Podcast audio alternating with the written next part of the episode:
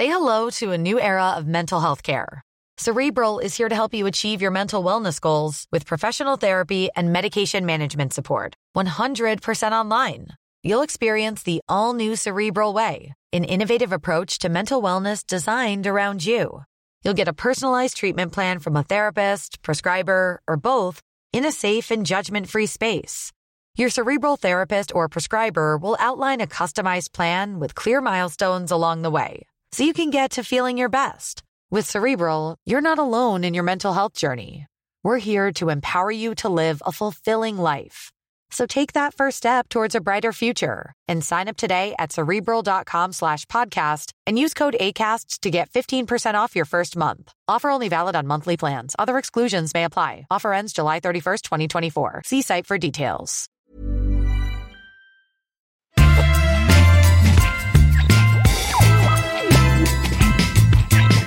Salut, c'est Thomas Rozek. On nous le dit, on nous le répète, ça n'est pas parce que la pandémie de coronavirus semble s'apaiser chez nous que ses conséquences ne vont pas se faire sentir durement et longuement. Outre les conséquences sanitaires pour bon nombre de malades qui traînent de lourdes séquelles, il y a évidemment les conséquences économiques dont on nous abreuve régulièrement. Hausse du chômage, faillites en cascade, dette exponentielle, le tableau est noir. Et si on le dresse ainsi, c'est peut-être en partie pour nous inciter à utiliser avec vigueur la carte qui fait de nous des citoyens capables de changer les choses, non pas la carte d'électeur, mais la carte bancaire. Car n'oubliez pas, nous ne sommes plus de simples consommateurs, mais des consommateurs débordant du pouvoir essentiel de sauver le monde en claquant des thunes. C'est en tout cas une idée amplement matraquée. Nous, on a eu envie de remonter en arrière, de se demander comment la consommation s'est faufilée à travers le temps jusqu'à occuper le rôle, semble-t-il, essentiel qu'elle tient aujourd'hui. Ce sera notre épisode du jour. Bienvenue dans Programme B.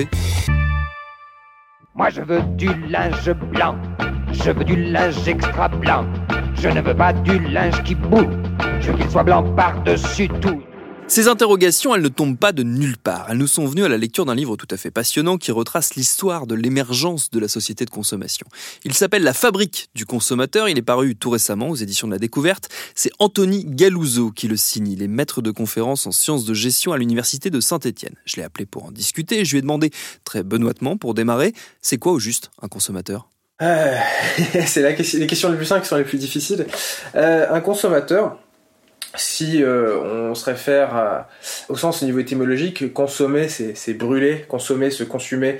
Donc c'est quelque chose, c'est quelqu'un, un consommateur, qui va euh, se saisir d'une production pour la détruire via l'usage ou pas, euh, c'est-à-dire pour l'utiliser. Parfois ça donne lieu à une destruction, comme dans la consommation alimentaire. Parfois quand on est sur des biens durables, la destruction, elle peut être pensée à très long terme. Voilà, ça c'est la définition la plus basique qu'on peut donner.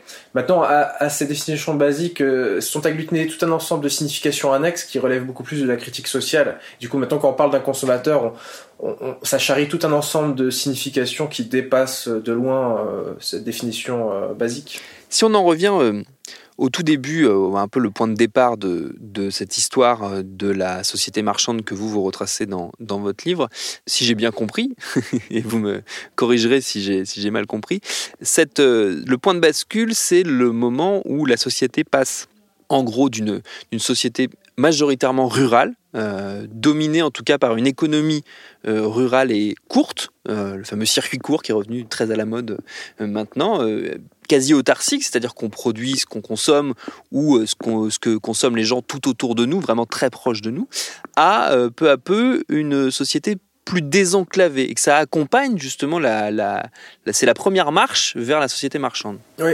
effectivement, quand, quand on est sur un sujet qui est euh, souvent abordé de manière assez polémique et pamphlétaire, moi j'ai essayé de prendre le contre-pied et de m'intéresser à ça d'une manière vraiment objective au sens matérialiste, c'est-à-dire bon, à partir de quel phénomène économique concret on peut considérer qu'une société de consommation se met en place par opposition à quoi? Bah, par, par, opposition justement à une société de production. Et cette transition, se fait au 19e siècle parce qu'on part effectivement d'une économie euh, rurale insulaire où effectivement l'immense majorité de la, la, population mondiale est rurale et on évolue dans des communautés autarciques qui euh, se basent euh, sur une, une économie qui est vraiment une économie de polyculture autarcique, c'est-à-dire qu'on va produire un peu de chacun des éléments qui est nécessaire à nos besoins primaires, euh, l'habillement, le chauffage, euh, l'alimentation. Et les marchandises circulent assez peu. effectivement, on peut considérer qu'il y a société de consommation à partir du moment où on a un désenclavement, c'est-à-dire que le marché, ce qu'on appelle le marché, c'est-à-dire la circulation des marchandises à très haute vitesse ou à vitesse croissante sur de longues distances se met en place. Donc ça, c'est courant du 19e siècle avec la révolution industrielle et tout ce qu'elle charrie au niveau euh, technologique. Et ça, c'est typiquement quelque chose qui se met en place à cette époque, qui désenclave qui vient percer en fait ces communautés autonomes et ces communautés autonomes vont, vont subir un bouleversement économique, c'est-à-dire qu'elles vont plus produire pour elles, mais pour les autres.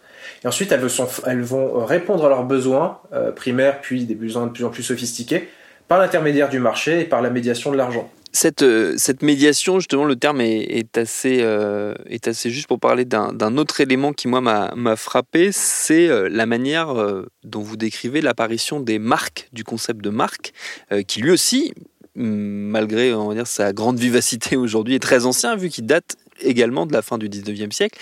Et en, gros, euh, ces marques vont euh, remplacer euh, là où le commerce était incarné par des individus, jusque-là, les marques vont servir de palliatif à la disparition des individus.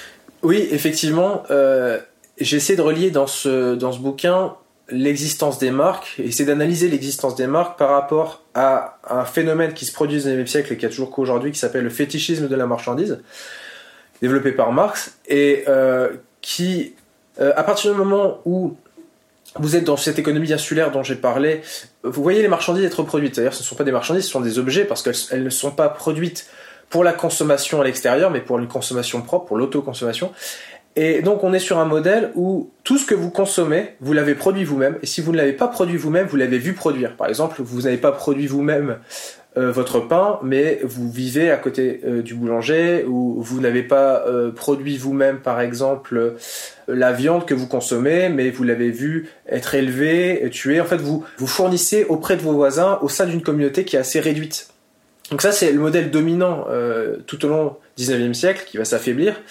Et à partir du moment où arrivent les grandes sociétés, notamment les premières grandes sociétés du commerce agroalimentaire, qui vont proposer une alimentation qui vient de loin, qui a été produite très loin, euh, dans l'inconnu, par des inconnus, par des, fabriques comme ça anonymes, et qui nous parviennent euh, donc dans leur anonymat, c'est-à-dire qu'on ne sait pas qui les a produits, ben ça, ça opère un bouleversement dans les représentations, c'est-à-dire que voilà, euh, j'ai la crainte d'acheter à quelqu'un qui ne m'est pas redevable, que je ne croise pas tous les jours, il y a un problème de confiance qui se crée, et ce problème de confiance, qui est lié à d'autres facteurs, hein. aussi le fait qu'on a euh, des nouvelles technologies d'empaquetage qui se mettent en, en, branle, comme les bocaux par exemple, sous vide, et ça nous coupe de la marchandise, ce qui fait qu'on n'est pas en capacité de se saisir de la marchandise et de la tâter, de la renifler, etc. Ça aussi, c'est un bouleversement qui se produit à l'époque. Donc on est vraiment coupé de la marchandise, il y a un problème de confiance.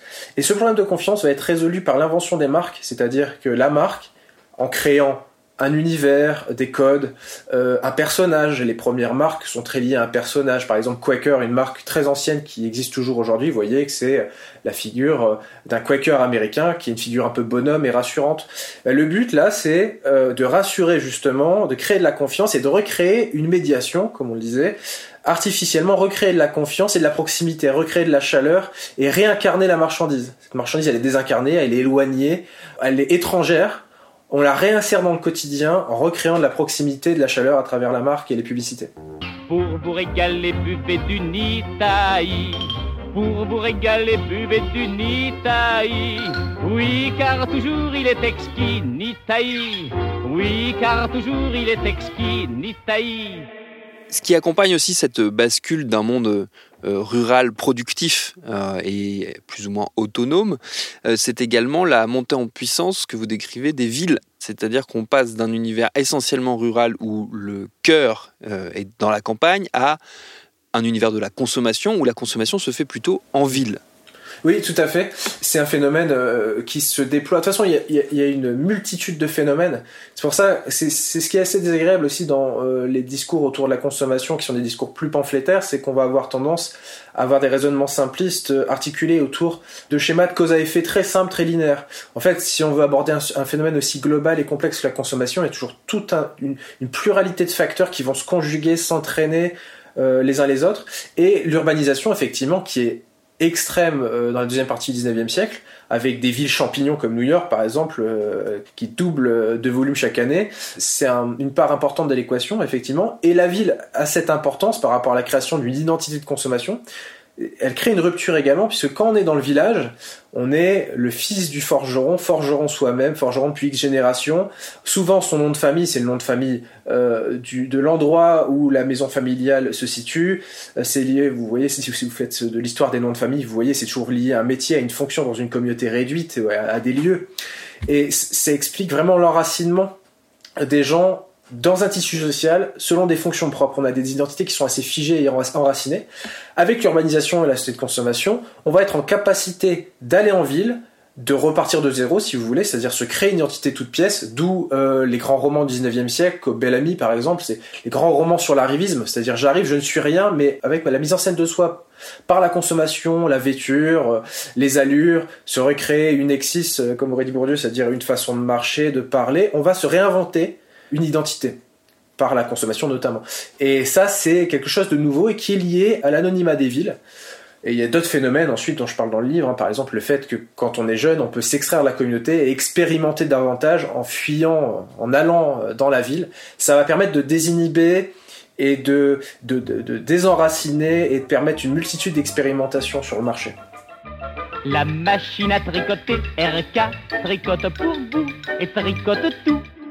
Et les villes vont bénéficier, elles aussi, de cette, euh, cette refonte de la société, même structurellement. Euh, vous le décrivez notamment avec l'apparition euh, des grands magasins, qui sont un, marqueur déterminant du, du, changement d'époque dans lesquels s'inscrivent les villes, justement.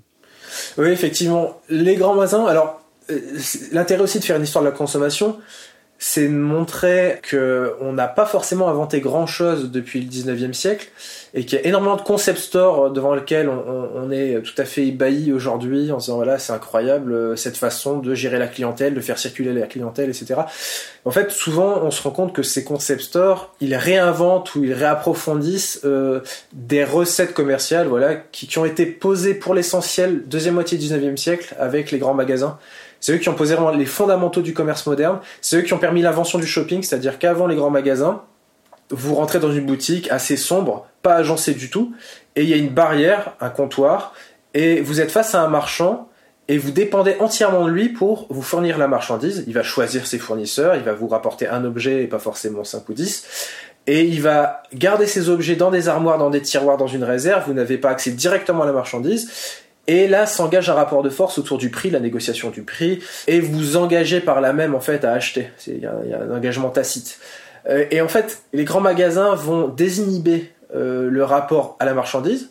Ils vont faire en sorte que vous puissiez circuler, flâner, badauder comme ça librement autour des marchandises, sans obligation d'achat. Et si vous achetez, vous pouvez être remboursé. Pour revenir le lendemain, être remboursé. Et tout est mis en scène, tout est fait dans les grands magasins pour faire en sorte que ça soit une expérience. L'expérience, le terme d'expérience, c'est quelque chose qui revient beaucoup dans le commerce actuel, dans la culture du commerce actuel. Vivre une expérience. On y va. Et le fait même de déambuler dans le magasin, c'est un plaisir en soi. Bon bah ça, ça, semble assez moderne et en fait ça a été vraiment, véritablement, explicitement pensé par les entrepreneurs qui ont monté les grands magasins euh, deuxième moitié du 19e siècle. une seule adresse, 55, boulevard Barbès. Meubles, une seule adresse, 55, boulevard Barbès. Cette expérience, elle va façonner aussi euh, les individus et c'est là qu'on assiste à, l'émergence de la culture matérielle bourgeoise. C'est-à-dire que le fait de posséder, donc de consommer, d'être en capacité de consommer, va devenir un des badges d'honneur quelque part de la, de la bourgeoisie, ou des signes distinctifs de la bourgeoisie. Oui, effectivement, on est sur une consommation ostentatoire, c'est-à-dire que je vais consommer pour pouvoir me mettre en scène par ma vêture, mes vêtements, mais aussi chez moi en disposant tout un ensemble d'objets qui vont signifier mon bon goût euh, aux yeux de mes hôtes. Et tout ça, c'est vraiment lié à la culture bourgeoise, hein, telle que on, l'a bien analysé, la recherche l'a bien analysé au 19e siècle. Et c'est vraiment contenu dans les sphères de la bourgeoisie, basse, moyenne et haute bourgeoisie, mais il va y avoir un ruissellement, c'est-à-dire que quand on fait l'analyse des intérieurs, la décoration d'intérieur, euh, tout un ensemble de, chercheurs l'ont fait, au 19e et au 20e siècle, on se rend compte que dans la première partie du 19e siècle, on est sur des intérieurs très richement décorés dans la haute bourgeoisie, un peu moins dans la basse bourgeoisie avec des, intérieurs plus exigus. Et au fur et à mesure que l'on descend dans la hiérarchie sociale, on se retrouve dans des petits appartements arides sans aucun décorum euh, dans les classes les plus euh, populaires. Et en fait, on se rend compte que euh, au fil du 19e siècle et du 20e siècle, on va avoir ce rapport aux objets qui caractérise la bourgeoisie qui va se diffuser dans tout le corps social. Ce fait que c'est très amusant. Euh, j'ai encore trouvé aucun chercheur qui travaille là-dessus explicitement, vraiment précisément, mais j'aimerais bien. Quand vous analysez les intérieurs de la génération de nos grands-parents ou arrière-grands-parents, c'est-à-dire ceux qui ont environ une quarantaine d'années dans les années 50, 1950, vous remarquez que la façon dont ils garnissent leurs meubles, euh, le décorum, les pendules, les horloges, les tapisseries, etc., les tentures, tout ça, vous le retrouvez dans les intérieurs bourgeois, tous ces codes-là, vous le retrouvez dans les intérieurs bourgeois de la grande bourgeoisie de la fin du 19e siècle. C'est les mêmes codes qui ont circulé à travers les classes sociales. Et euh, voilà, ça c'est quelque chose de caractéristique, d'où le fait qu'on peut considérer que la culture bourgeoise s'est euh, universalisée et diffusée, et en fait maintenant elle est partout, quelles que soient les classes sociales. Allez, allez, allez, allez chez votre coiffeur. Allez chez votre coiffeur. Qui est euh, frappant également dans, l'étude que vous menez, c'est euh, le parallèle que vous faites entre l'explosion du monde marchand et le développement de l'univers de l'image, du monde de l'image, de l'image de la marchandise. Le fait que euh, on vive de plus en plus dans un univers qui est peuplé d'images et souvent d'images d'objets qu'on doit acheter, consommer. Effectivement, ça c'est un constat qui arrivait à l'écriture. ce bouquin à la base, je l'ai écrit pour faire la synthèse d'une très grande littérature, souvent anglo-saxonne, qui est assez peu discutée en France, sur l'histoire, la socio-histoire de la consommation. Et en faisant cette synthèse, j'ai réussi à trouver des axes thématiques et des, grandes leçons, si vous voulez. Et une de ces grandes leçons, c'est qu'on ne peut pas faire l'histoire des marchandises, l'histoire de la circulation des marchandises, sans faire l'histoire des images qui ont transporté symboliquement ces marchandises. Et en fait, on est face à une espèce de colonisation de l'imaginaire par les marchands euh, qui est indispensable en fait. On ne peut pas euh, faire consommer les gens sans les faire désirer, sans les faire même les éduquer à la marchandise, les faire prendre conscience de l'existence de cette marchandise. Alors on peut les faire rencontrer la marchandise tout simplement dans les grands magasins, mais euh, ça reste quand même très ponctuel. Pour faire habiter la marchandise dans l'imaginaire collectif, il faut la faire circuler symboliquement à travers l'image. Et c'est pas un hasard si justement au 19e siècle on a le développement de la culture de consommation, parce que médiatiquement ça devient possible, parce qu'on a la presse de, masse qui émerge deuxième moitié du 19e siècle avec les, premiers grands magazines, notamment féminins, qui tirent à plusieurs millions d'exemplaires, d'abord aux États-Unis, ensuite en Europe de l'Ouest, et en France plus précisément. Donc on est sur une fenêtre 1880-1930. Ensuite, et on a tout un ensemble de médias qui se superposent et qui vont relayer et empuissantiser comme ça les marchands. On a euh, bien évidemment le cinéma, euh, la radio, puis la télévision. Et avant ça, on avait la lithographie, la chromolithographie, qui permettait pour une première fois de disperser des millions d'images gratuitement donc euh, voilà, vous avez un produit, vous allez le vendre en imprimant des tas de chromolithographies et en les distribuant gratuitement. Euh, voilà, euh, on est héritier de ça. Enfin, certains d'entre nous qui sont suffisamment âgés sont héritiers de ça. Quand à l'école on avait une, belle image, un bon point, vous voyez, c'est cette fascination. Ben ça, ça va servir à éduquer les jeunes, notamment en les faisant baigner dans une image, dans des images de grands magasins, des images de produits, de marques de chocolat, etc., pour les éduquer à la marchandise. Et pour faire en sorte qu'ensuite, quand ils vont déambuler dans les espaces marchands urbains, ils seront en capacité de s'orienter facilement. Ce qui pour nous est très naturel. On sait s'orienter facilement. On a l'impression de naître avec toute une culture déjà. On connaît des milliers de marques et, d'objets de consommation. Ce travail était à entreprendre au 19e siècle.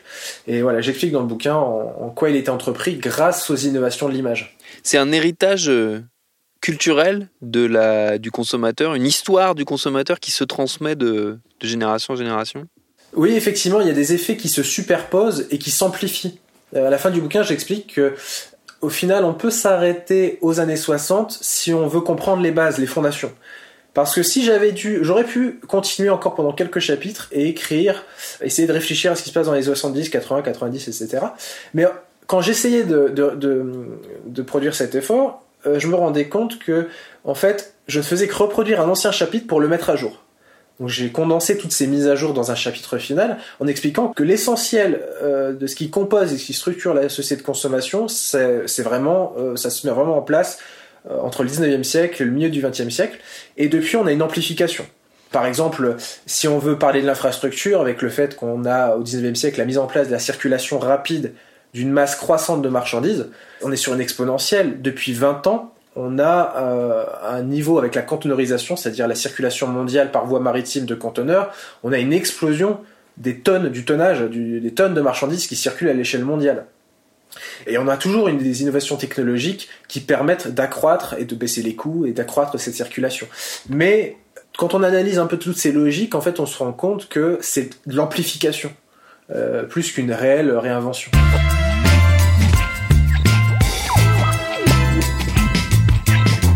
Un renforcement qui n'a eu de cesse de s'intensifier et de se politiser aussi, même si, et on le voit dans le livre d'Anthony Galuzzo, les organisations de consommateurs étaient en fait porteuses d'un engagement très fort au début du XXe siècle et capables de fédérer sur des thèmes très larges, comme quoi cette idée de consommateur, ça aussi, c'est pas si nouveau. Merci à Anthony Galuzzo pour ses réponses. Programme B, c'est un podcast de Binge Audio préparé par Lauren Bess, réalisé par Mathieu Thévenon. Abonnez-vous sur votre appli de podcast préféré pour ne manquer aucun de nos épisodes, Facebook, Twitter, Instagram pour nous parler. Continuez de bien vous laver les mains, de respecter les gestes barrières et de manger 5 fruits et légumes par jour. Et à demain pour un nouvel épisode.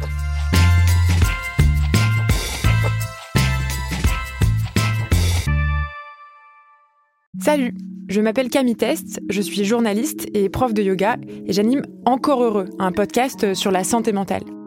Deux fois par mois, on se pose des questions très simples, du genre comment on fait pour avoir un rapport apaisé à la nourriture, peut-on vraiment travailler et être heureux, ou encore pourquoi se réconcilier avec le sport. Avec mon équipe d'expertes et d'experts, on repose les bases, on décrypte les problèmes, on les replace dans un contexte global et surtout, on trouve des solutions. Car même si le monde va mal, on a le droit de vouloir être encore heureux. Encore heureux, c'est un podcast de Binge Audio, déjà disponible sur votre appli de podcast habituel. Join us today during the Jeep Celebration event. Right now, get 20% below MSRP for an average of 15178 under MSRP on the purchase of a 2023 Jeep Grand Cherokee Overland 4xE or Summit 4xE. Not compatible with lease offers or with any other consumer incentive offers. 15,178 average based on 20% below average MSRP from all 2023 Grand Cherokee Overland 4xE and Summit 4xE models in dealer stock. Residency restrictions apply. Take retail delivery from dealer stock by 4 1. Jeep is a registered trademark.